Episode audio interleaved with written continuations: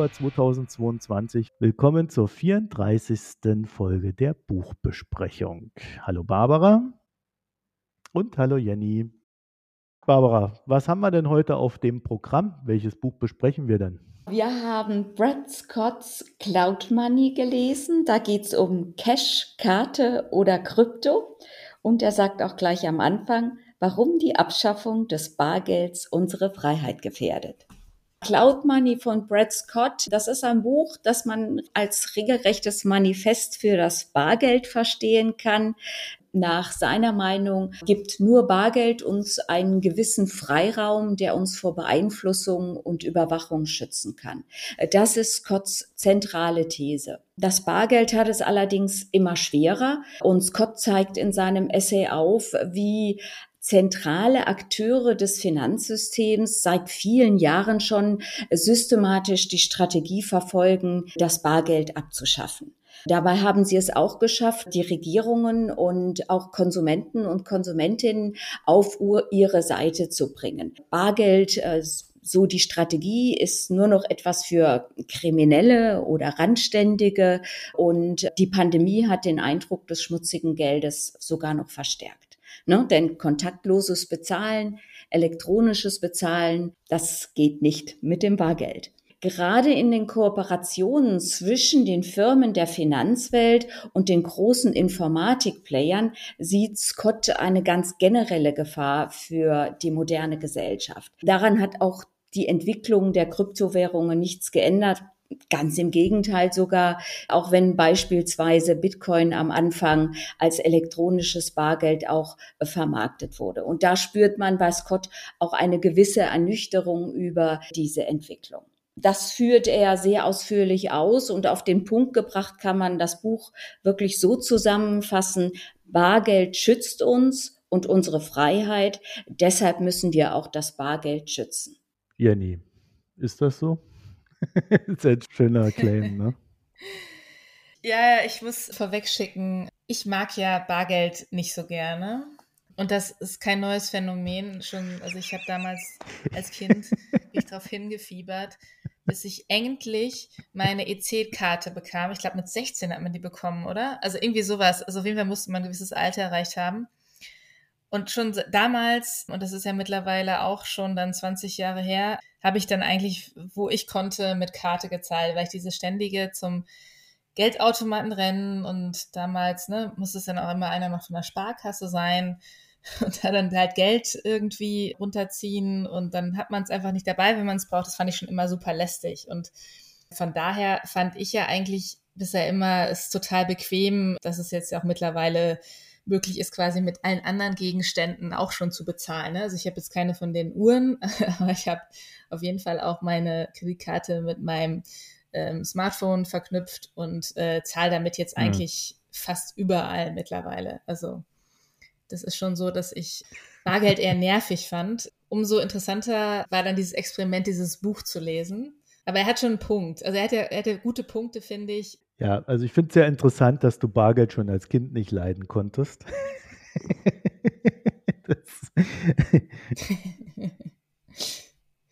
nee, irgendwie, es war umständlich. Es ist halt umständlich. Es ist, es, also ich, das Ding, es ist, warum muss ich es haben physisch, wenn es doch genauso gut auf anderen, also ne, auf so einer Karte halt ist? Und warum muss ich es sonst immer wieder, also ich, es war einfach so ein Nervfaktor. Also ich bin ein fauler Mensch und das hat von mir etwas verlangt und ich dachte, diesen Schritt, auf den kann ich doch eigentlich verzichten mm. mit dieser Karte. Ja, also ich bin da ganz bei dir. Ich konnte Bargeld eigentlich auch noch nie leiden. Ich fand das immer äh, sehr anstrengend.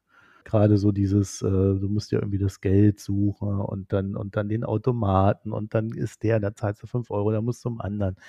Also das hat mich auch von Anfang an verrückt gemacht und ich kann es nicht also ich mochte das nie.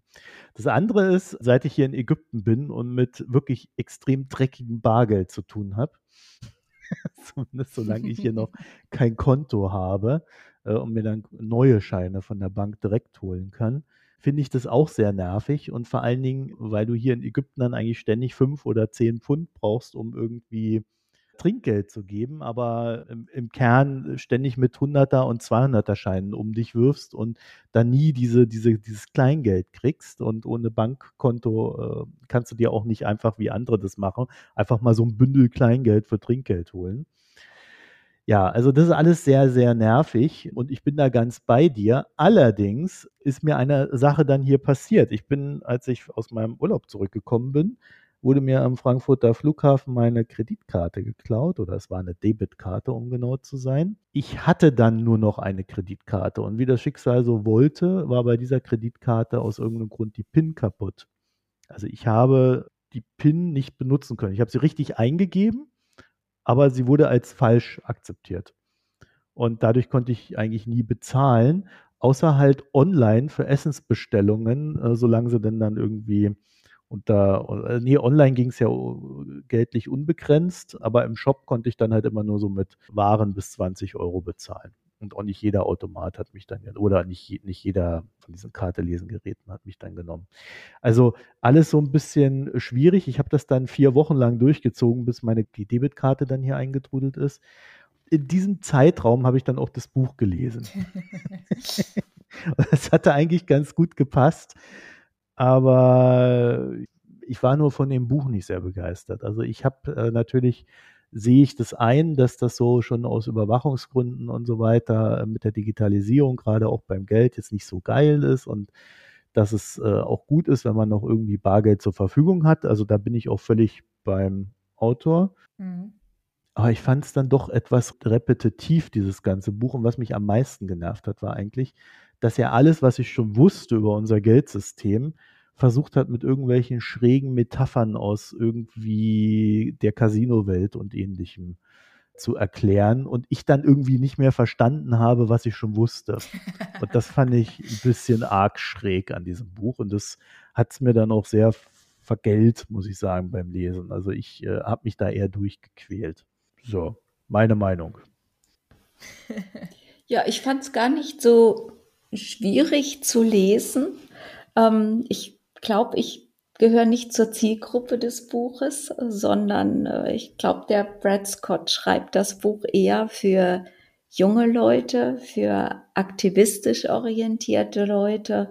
Und äh, da glaube ich, ja, vielleicht sind die Metaphern manchmal schräg und die Geschichten, die er erzählt, ein bisschen weit hergeholt, aber er macht es doch auch verständlich und sehr abstrakte Themen kann er dadurch äh, sehr gut erklären. Ich habe auch manchmal gedacht, ah, jetzt schon wieder so ein Imagine und dann kommt er mit irgendeinem so Storytelling. Aber ich glaube, für die Zielgruppe, die ich vor Augen gehabt habe, passt das gut, weil äh, das Wissen, das haben wir ja schon, deshalb machen wir ja eigentlich auch diesen Podcast, das Wissen über diese Finanzwelt, äh, das ist einfach nicht da.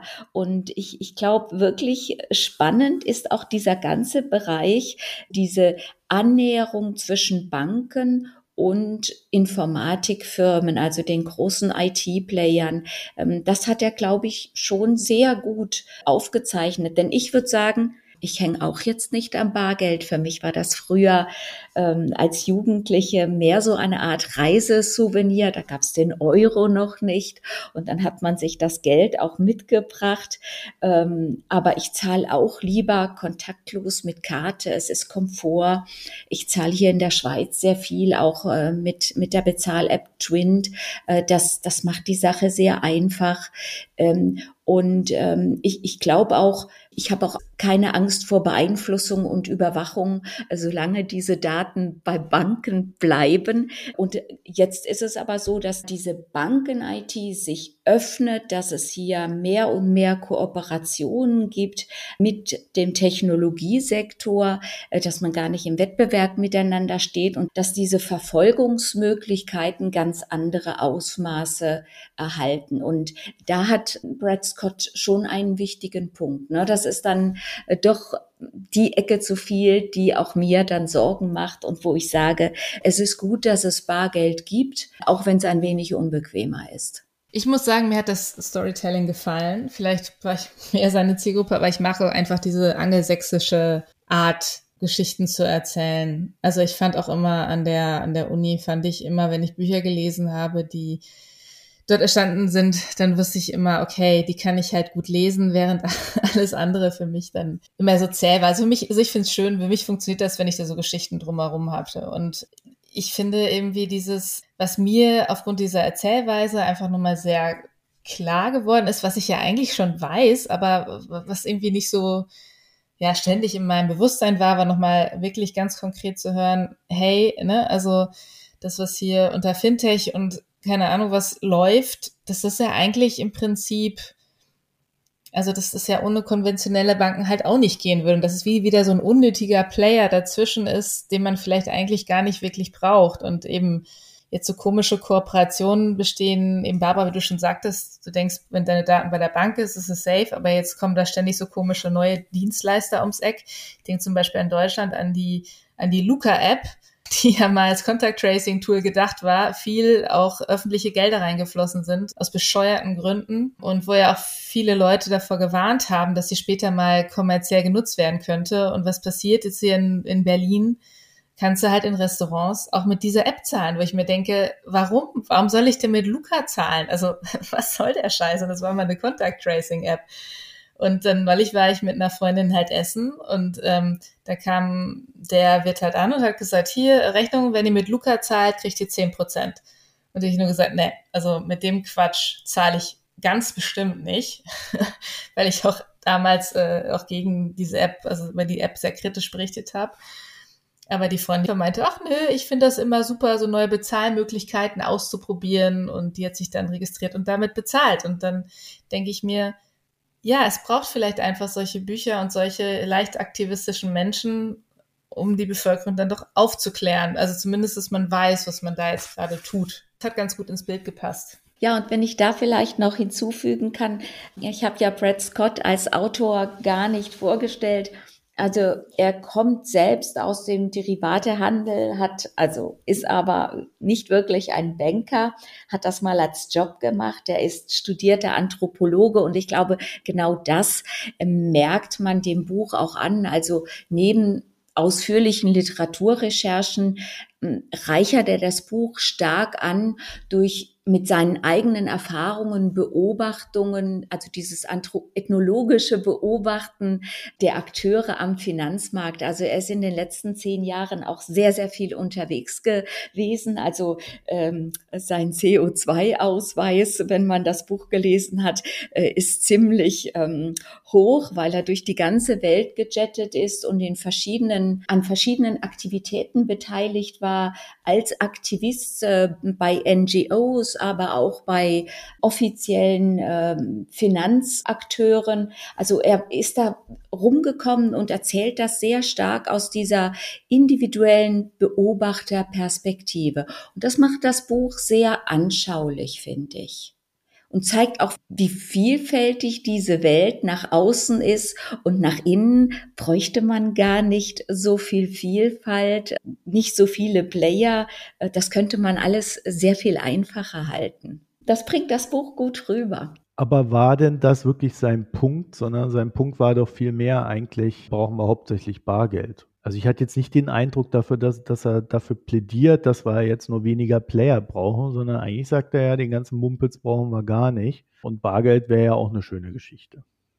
Und bei Kryptowährungen war ich mir ehrlich gesagt gar nicht so sicher, was sein Standpunkt ist. Also dass bestehende Systeme äh, nicht seinen Ansprüchen genügen, habe ich verstanden, aber so grundsätzlich war er der Sache nicht abgeneigt. Den Eindruck hatte ich auch und ich glaube, er hat mhm. sich davon auch mehr versprochen.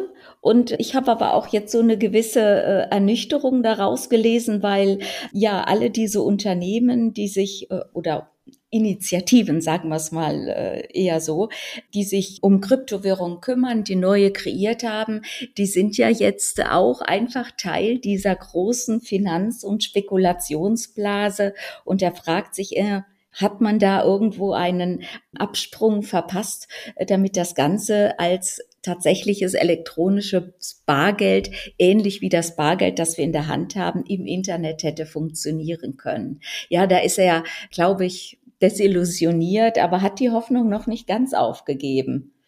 Oder täusche ich mich da? Also so ganz aufgegeben hat er das noch nicht.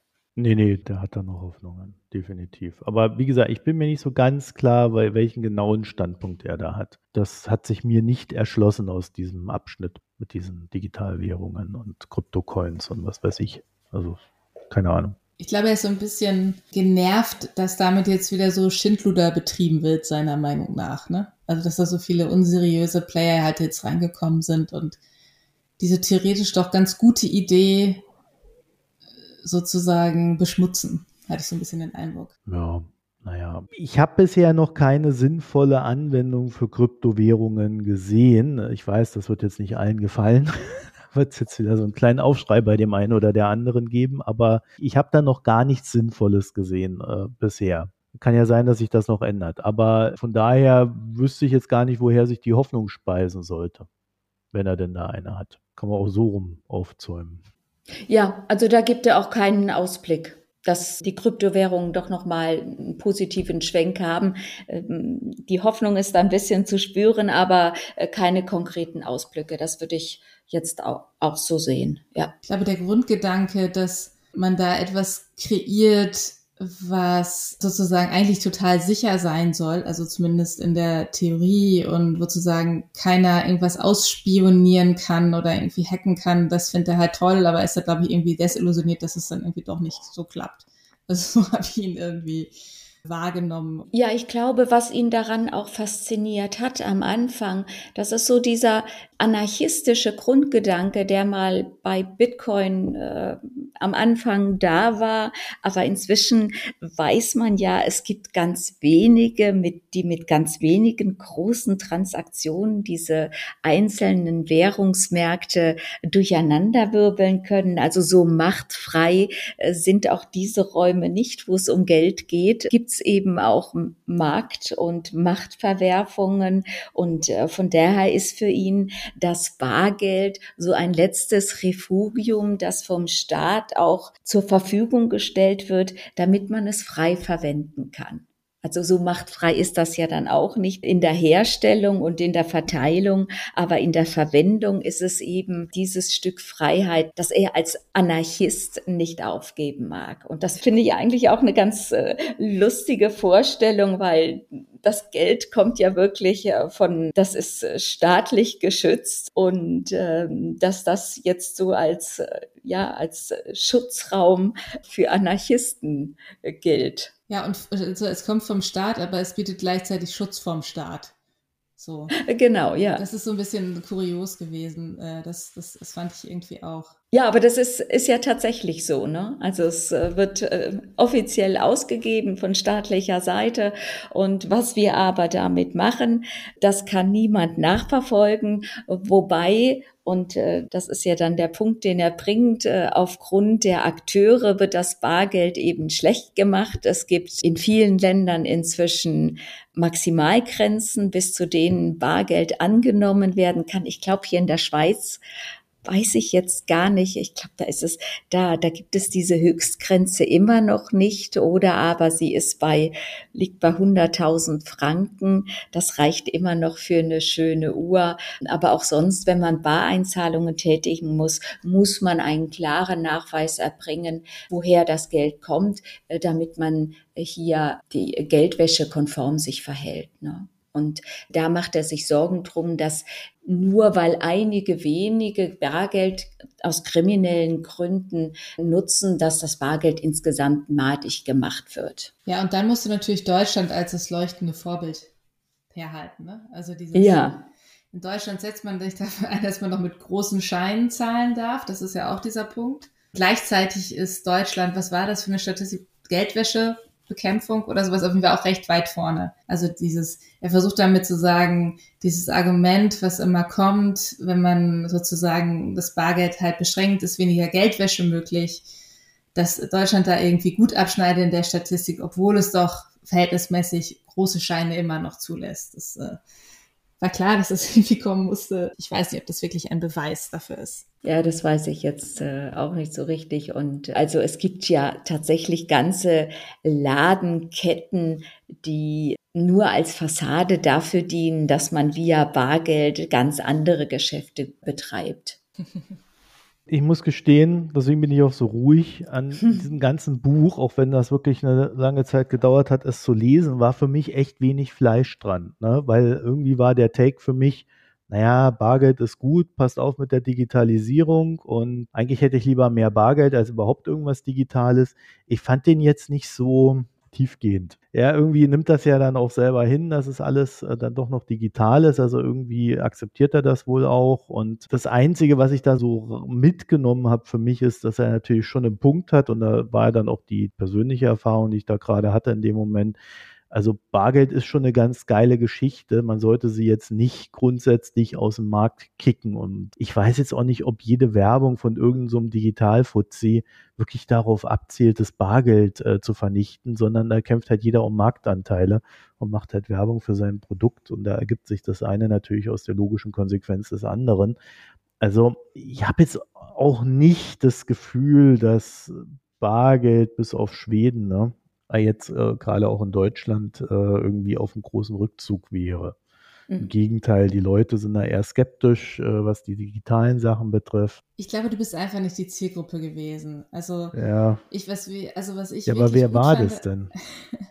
an dem Buch war eben, dass für Leute, die sich eigentlich nicht damit wirklich beschäftigen oder es einfach gar nicht hinterfragen, so das ganze mhm. System, dass er schon sehr deutlich macht, finde ich, recht einfach und gut, wie das halt funktioniert. So, woher eigentlich Geld kommt, was Banken sind, was jetzt diese Fintechs sind und ich glaube, das sind einfach Sachen, du hast ja gesagt, die kennst du eigentlich alle schon, aber ich glaube, dass halt viele normale Leute, die jetzt sich auch aus beruflichen Gründen vielleicht nicht damit irgendwie auseinandersetzen müssen oder sonst nicht dran interessiert sind, sondern diese Dienste einfach unreflektiert nutzen, dass für die das auf jeden Fall einen Mehrwert hat, dieses Buch. Das glaube ich auch. Also das kann ich mir gut vorstellen. Ich muss natürlich dazu sagen, ich, ich kenne Brad Scott jetzt persönlich. Ich habe ihn auch schon äh, erlebt. Ich habe ihn seinerzeit zum ersten Workshop, den Finance Watch in Brüssel über Kryptowährungen und die Blockchain gemacht hat, hatte ich ihn als Ren Referenten mit dazu eingeladen. Also er kann das unglaublich, mit großer Leidenschaft kann er sich seinem Publikum mitteilen. Und ich glaube wirklich, dass er so einem jungen, progressiven Publikum, seien das jetzt Klimaaktivisten oder auch generell Leute, die an diesem System, mit dem System hier hadern, wirtschaftlich und politisch, äh, dass er da gut ankommt und äh, dass er hier auch ein Fundament legt, um dieses Finanzwissen zu transferieren oder erst einmal zu schaffen. Aber Marco gehört wahrscheinlich nicht dazu.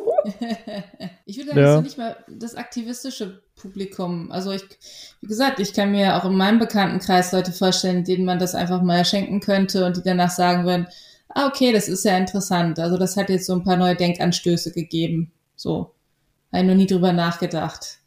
Klar können einige das dann als Bestätigung für ihren, für, für ihren Aktivismus sehen oder, oder so, aber ich glaube wirklich auch, dass das irgendwie im Gegensatz zum Beispiel zu dem Enzensberger Buch wirklich etwas wäre, was ich auch vielleicht überlegen würde, Leuten also aus mhm. meinem Umfeld zu empfehlen tatsächlich.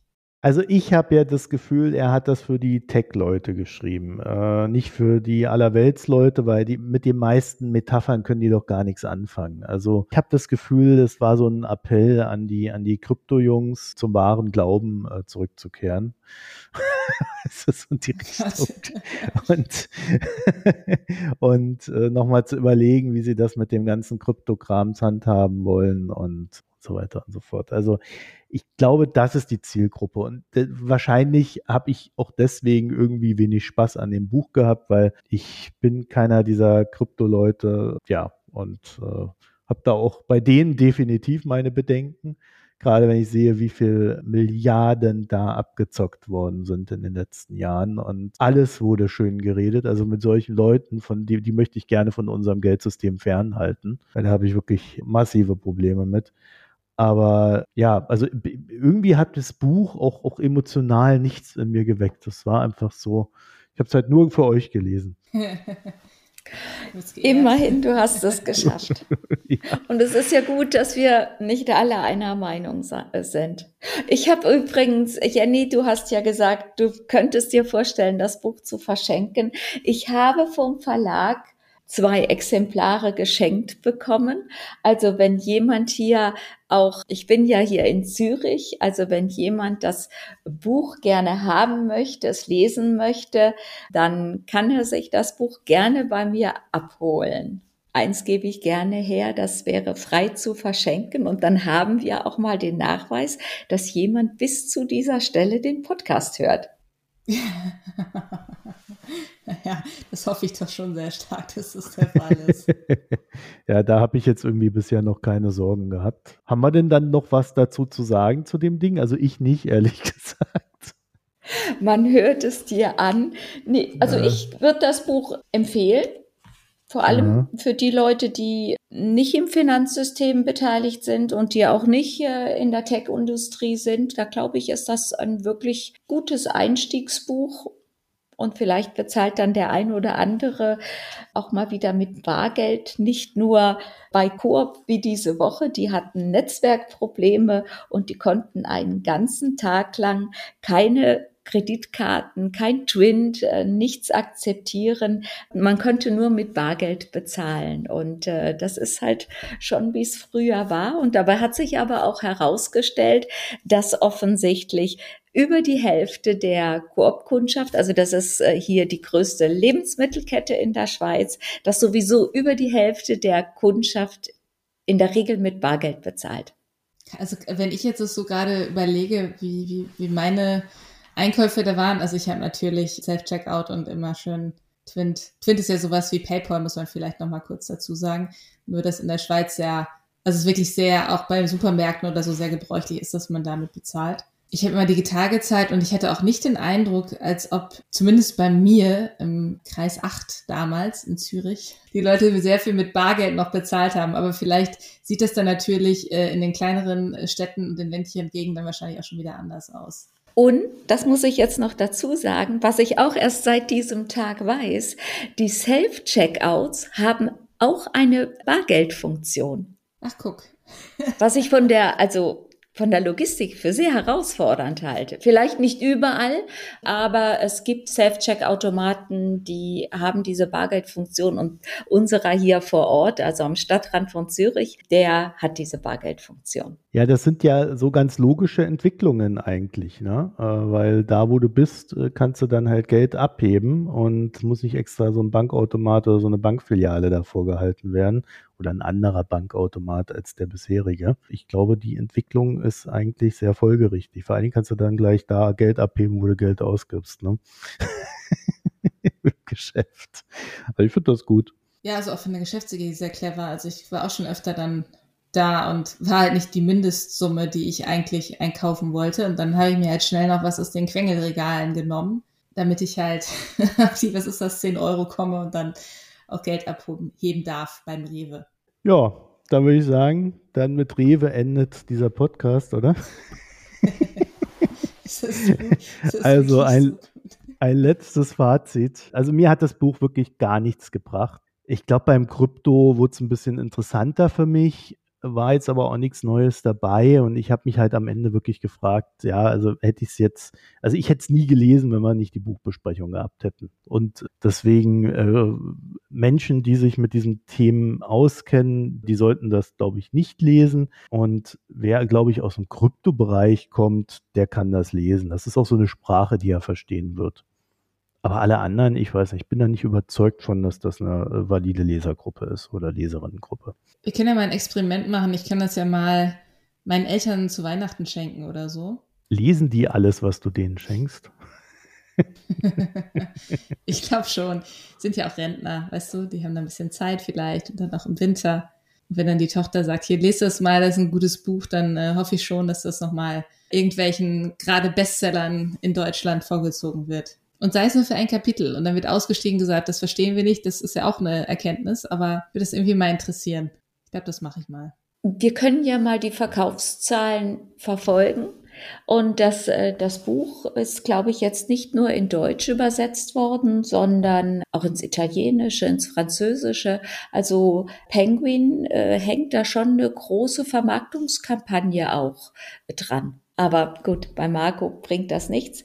Ich, nee. ich, ich würde das Buch, ich kann das Buch empfehlen. Ja, definitiv.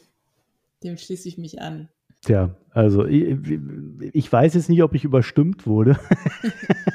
Klingt sehr danach, oder? Es klingt sehr danach, ja. Ich fühle mich zumindest so.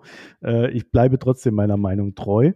Dann würde ich sagen, dann sind wir am Ende der Sendung und wir haben noch ein neues Buch, das wir jetzt dann mit äh, lesen werden und bei der, in der nächsten Folge besprechen werden. Äh, Theresia Enzensberger auf See. Auf dass wir keinen Schiffbruch erleiden mit dieser Lektüre. Hm? Wo wir es von den Metaphern hatten. Ja, ja, ja, ja, ja. Barbara, Barbara, das war ja fast, da gab es doch früher immer so, so Schweinchen, wo man Geld reinwerfen musste. Phrasenschwein, ne? Ja, und vor allem, du würdest ja Franken einzahlen. Wenn du Franken einzahlen würdest, ist es ja sogar gut für uns, ne? Das ist ja wenigstens noch was wert im Gegensatz zu. Genau. Dann bitte also auch physisch. Fünf, fünf Franken ab ins, ins Phrasenschwein. Genau. Ich freue mich schon auf das Buch. Ich habe auch schon reingelesen, also so dass ich weiß, worauf ich mich da einlasse. Und dann würde ich sagen, sind wir am Ende. Wir wünschen euch eine schöne Zeit. Bis zur nächsten Folge und bis bald. Tschüss. Bis bald. Ciao, ciao.